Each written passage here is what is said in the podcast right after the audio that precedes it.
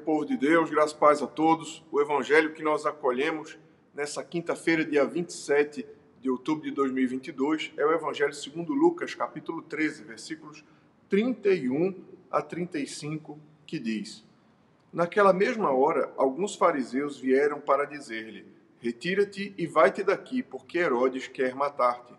Ele, porém, lhes respondeu: e de dizer a essa raposa que hoje e amanhã expulso demônios e curo enfermos, e ao terceiro dia terminarei. Importa, contudo, caminhar hoje, amanhã e depois, porque não se espera que um profeta morra fora de Jerusalém. Jerusalém, Jerusalém, que matas os profetas e apedrejas os que te foram enviados. Quantas vezes eu quis reunir teus filhos como uma galinha junta no seu próprio ninho, debaixo de suas asas. E vós não o quisestes. Eis que a vossa casa vos ficará deserta. E em verdade vos digo que não mais vivereis até que venhais a dizer: Bendito que vem em nome do Senhor.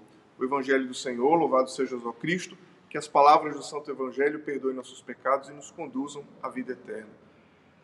No Evangelho de hoje, alguns fariseus religiosos vieram a Jesus e disseram: Senhor, vai-te daqui, foge, porque Herodes, o Antipas, quer matar-te, quer tirar-te a vida. E Jesus, no ato de profunda firmeza, disse: Bom, quem tem medo dessa raposa? Sim, e a, a palavra raposa foi cuidadosamente escolhida, porque a raposa não é um animal corajoso, a raposa é um animal covarde que ataca na escuridão da noite, especialmente é, presas menores, aves e coisas do tipo. E Jesus diz: quem tem medo dessa raposa?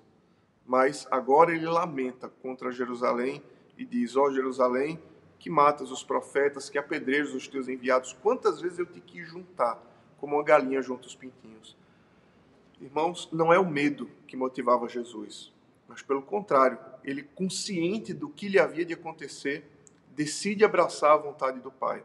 Hoje, Jesus nos dá um grande exemplo: o exemplo de cumprir a vontade do Pai mesmo que se tenha em mente o quanto tudo vai ser difícil, o quanto tudo vai ser custoso, o quanto a luta, as dores, a cruz virá, todo sofrimento, mas ainda que passe pelo sofrimento, a vontade do Pai sempre é boa, perfeita e agradável, sempre é a nossa melhor opção. Jesus veio nesse evangelho nos ensinar que nós não podemos agir motivados pelo medo, mas devemos agir motivados pela vontade de Deus. E hoje, de forma especial, eu peço ao Senhor que nos liberte do medo e que nos ajude a sempre fazer a coisa certa, que nos ajude a sempre abraçar a vontade de Deus em nossas vidas, na nossa vida cotidiana, nas nossas escolhas, é, no nosso itinerário espiritual, que não temamos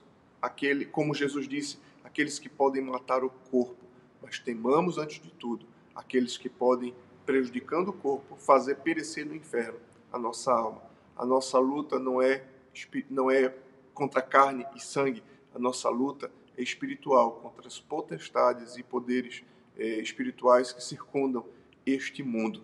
Sejamos corajosos, irmãos, sejamos corajosos por fazer a vontade de Deus.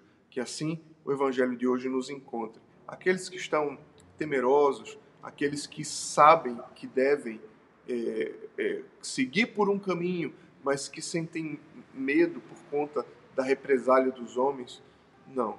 Que nós abracemos a vontade de Deus, porque Deus estará conosco durante todo o caminho do deserto, durante toda a trajetória da cruz. Vale a pena abraçar a vontade de Deus, porque no final desse caminho existe ressurreição e vitória.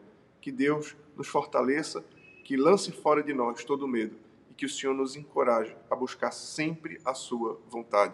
Deus abençoe você, Deus abençoe o seu dia. Em nome do Pai, e do Filho e do Espírito Santo. Amém.